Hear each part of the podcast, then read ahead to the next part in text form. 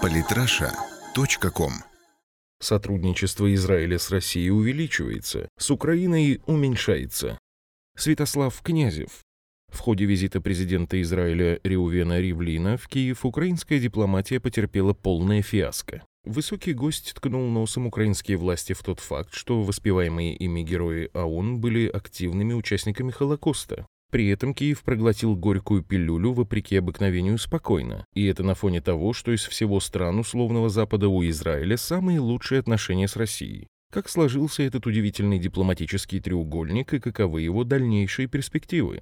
Нужно сказать, что отношения между евреями и предками украинцев столетиями были весьма натянутыми, они не заладились еще со времен Речи Посполитой. Однако, если дела давно минувших дней можно уже и позабыть, то с событиями первой половины XX века все гораздо сложнее. И времени с тех пор прошло не так много, и события тогда произошли просто чудовищные. В Великую Отечественную войну миллионы жителей Юго-Восточной и Центральной Украины сражались с нацистами и сделали огромный вклад в разгром Третьего Рейха, а следовательно и в спасение еврейского народа. А вот украинские националисты, преимущественно жители Западной Украины, напротив, стали соучастниками убийства, по разным оценкам, от 800 тысяч до полутора миллионов представителей еврейского народа. Украинскими добровольцами комплектовались как раз полицейские части, исполнявшие карательные функции.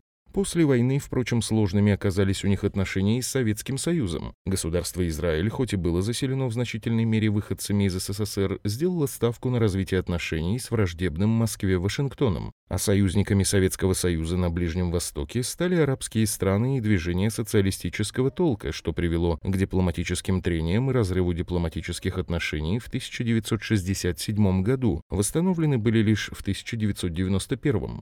Однако, несмотря на длительную паузу и уйму нерешенных проблем, отношения между Россией и Израилем, хоть и оставались непростыми, но развивались весьма динамично и конструктивно. И на то был целый ряд причин. Во-первых, русскоязычные выходцы из бывшего СССР составляют 20% от всех израильских евреев. Во-вторых, у обеих стран появились общие экономические интересы. В-третьих, Москва поддерживала и поддерживает весьма близкие отношения с рядом исламских стран, у которых с Израилем, мягко говоря, натянутые отношения. От того, какими системами вооружения располагают эти самые соседи, зависит спокойный сон Израиля. В 2005 году Владимир Путин впервые посетил Израиль. Второй его визит в ближневосточную страну состоялся в 2012 -м. Вскоре с ответным визитом в Россию прибыл президент Израиля Шимон Перес. В 2013-м Россию дважды посетил глава израильского правительства Бенемин Нетаньяху. Сейчас руководители наших стран встречаются уже по несколько раз в год. Кроме того, регулярно общаются между собой министры внутренних дел России и Израиля. Подписано 19 межправительственных соглашений. Торговый оборот между нашими государствами перевалил перед кризисом трехмиллиардную отметку в долларовом эквиваленте. В 2015-м снизился до 2,3 миллиардов. Основу российского экспорта в Израиль составляют необработанные алмазы и продукция АПК, а с берегов Мертвого моря к нам едут продовольственные товары, изделия промышленности высоких технологий и машиностроения, фармацевтические препараты. Россия занимает второе место по въездному туризму в Израиль. После государственного переворота на Украине и воссоединения Крыма с Россией, Израиль занял на международной арене позицию, принципиально отличающуюся от позиции других стран условного Запада.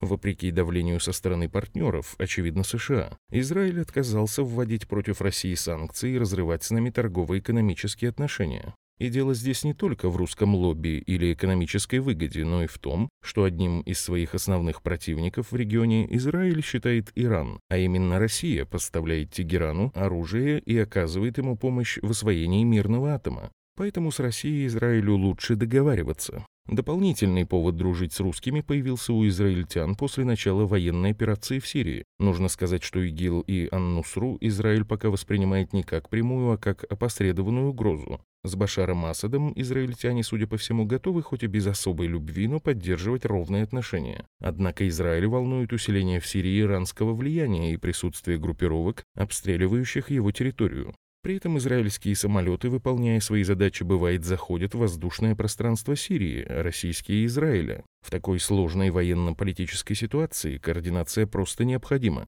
С Украиной Израиль установил дипломатические отношения также в 1991 году. Государственный переворот в Киеве израильтяне восприняли внешне спокойно. Более того, формально поддержали территориальную целостность Украины в границах 2013 года. Посол Израиля в Украине Элиаф Белоцерковский заявил, мы полностью поддерживаем территориальную целостность Украины. Это неизменная позиция Израиля. Мы на 100% поддерживаем целостность Украины, но в то же время мы не можем ставить под угрозу наши отношения с Россией.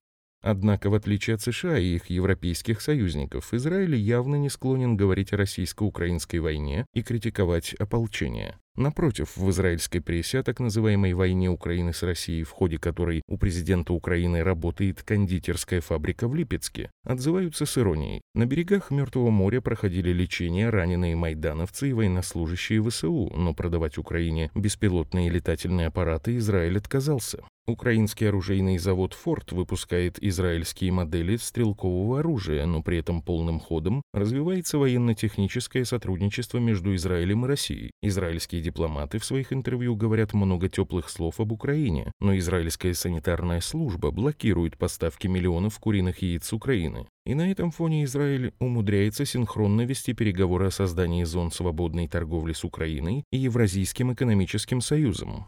Кто в приоритете, догадаться несложно. Торговый оборот Израиля с Украиной в лучшие годы доходил до 1 миллиарда долларов, а сейчас едва ли до 400 миллионов.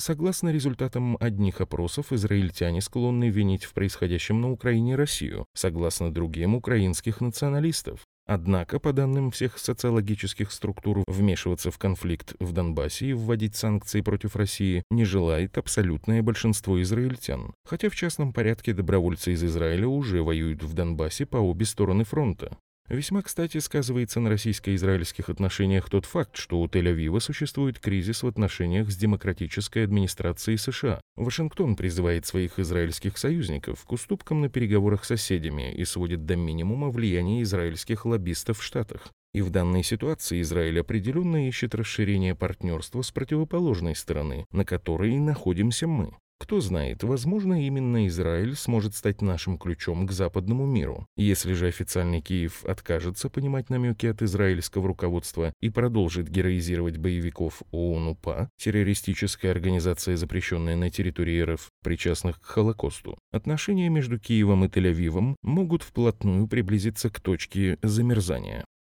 Подписывайтесь на наш канал в Телеграм. Самые интересные статьи о политике и не только – Читайте и слушайте каждый день на сайте polytrasha.com.